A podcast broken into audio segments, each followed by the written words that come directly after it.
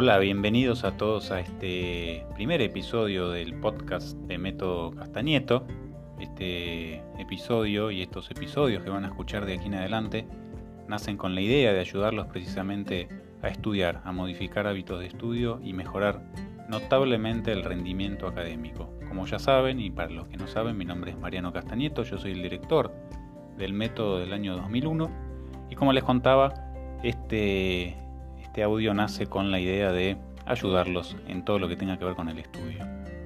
En este mismo momento, en estas épocas, 24 de marzo, estamos viviendo un tiempo bastante particular, el tiempo del coronavirus, un tiempo de pandemia que no venía hace por lo menos 100 años en nuestro mundo, por tanto es muy natural que en este momento, siendo estudiantes como son, se sientan algo aturdidos, algo aturdidas, descolocados, pero les quiero decir que eso es algo muy normal, más que normal.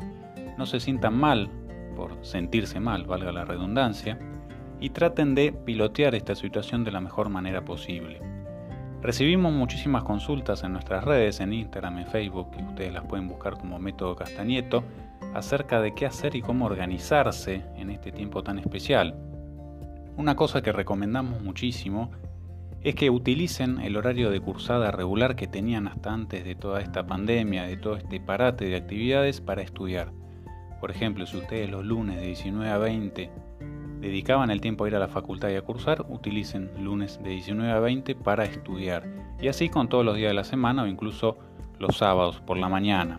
En primer lugar, hagan eso, traten de mantener dentro de lo posible las rutinas habituales que tenían antes de esta, de esta cuarentena, digamos. ¿sí? Eso por un lugar, mantengan el hábito de estudio todo lo que puedan. ¿sí? Lo mismo corre con los horarios de estudio. Si ustedes se habían hecho un horario de estudio durante la semana, traten de mantenerlo, traten de buscar un lugar adecuado para estudiar. En algunos casos tendrán familias numerosas o tendrán un espacio reducido. Bueno, busquen la manera de aislarse aunque sea por lo menos unos 45 minutos por día e ir leyendo el material que seguramente las facultades les están facilitando por medios electrónicos. Busquen un minuto, pónganse el tema de la organización, siempre lo repetimos en los cursos, en los tips, en las recomendaciones. La organización es el 50% del éxito en los exámenes y en la facultad. ¿sí? Es el 50%, ni más ni menos. Por eso no es lo mismo decir, bueno, me levanto y hoy a la tarde estudio, que decir, me levanto y hoy de 17 a 17.45 voy a estudiar esta materia que me preocupa, o voy a adelantar con esta otra que me gusta más. Pónganse horarios bien precisos. En ese sentido, con respecto a la organización, siempre recomendamos que hagan dos cosas. Por un lado, que se hagan un horario semanal de lunes a domingo, donde esté bien especificados todas las actividades que tienen, sobre todo en épocas más normales, en las que podamos salir lógicamente, y también que esté bien específico nuestros horarios de estudio día a día. Siempre repetimos que vale la pena estudiar, aunque sea poquito por día, que hacerlo cada tres días. Esto de encerrarme y estudiar un día todo junto no sirve, no va. Acuérdense que la cabeza necesita continuidad sobre todo. Entonces, en primer lugar, un horario semanal donde esté bien especificado qué van a estudiar cada día, en qué horario. Y luego de ese horario semanal, en el que ustedes tengan claro cuáles son los momentos para estudiar, van a hacer una planificación mensual, se pueden imprimir de la computadora o mismo anotarlo en el celular. Eh, un calendario, de esos que vienen ya prearmados, que son fáciles para completar, donde en ese calendario, siguiendo ese horario semanal, van a poner cada día del mes a qué hora van a estudiar y qué es lo que van a estudiar. Porque también es tan importante distribuir los horarios de estudio como también distribuir el material. Por ejemplo, si ustedes tienen 300 páginas para estudiar y tienen 30 días para estudiarla, bueno, el promedio son 10 páginas por día. ¿Eso significa que yo tengo que estudiar 10 páginas por día? No. De pronto hay algunos días que pueden estudiar más, algunos días que pueden estudiar menos, pero es un promedio. Si por ejemplo un día estudiaron 5 páginas, al día siguiente saben que tienen que estudiar esas 5 que les quedaron del día anterior más las 10 del día siguiente, por tanto 15 páginas. Y así sucesivamente. Finalmente, con respecto a la organización, sobre todo en este tiempo donde hay más espacio para estudiar, no se preocupen si esta planificación inicial no sale de primera mano, es lo que suele suceder. Si no sale, ustedes replanifican, ¿sí? Por eso, cuando a veces escuchamos decir yo no hago planificación porque nunca la cumplo, Bueno, es que si no lo hacen nunca, nunca van a saber dónde están fallando como para corregirlo. ¿Se entiende? Por eso siempre una planificación inicial y después van replanificando.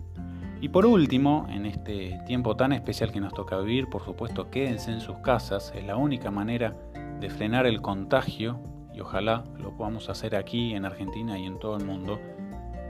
Quédense en sus casas y sobre todo una cuestión que vengo repitiendo y venimos repitiendo, recomendando en nuestras redes y en los mensajes que nos envían es quédense tranquilos y tranquilas si no rinden como esperan. Estas son circunstancias muy especiales, es muy normal, muy de humano, de humana, que ustedes tengan preocupaciones sobre familias, sobre qué es lo que va a suceder, sobre el trabajo, etcétera, etcétera. Imagínense que en ese contexto estudiar es bastante más difícil que lo habitual. No se dejen llevar por estos sentimientos de culpa que pueden florecer estando en casa y diciendo tengo todo el tiempo del mundo y sin embargo no lo estoy aprovechando, estoy viendo noticias, estoy viendo televisión, no se preocupen, son humanos, ¿sí? Por supuesto, alternen el estudio con otras cosas, eh, alternen con lecturas eh, como novelas, ensayos, lecturas recreativas, que les hagan descansar un poco la mente y luego vuelvan al estudio, pero no se atormenten si el rendimiento en esta época no es como el que eh, están esperando.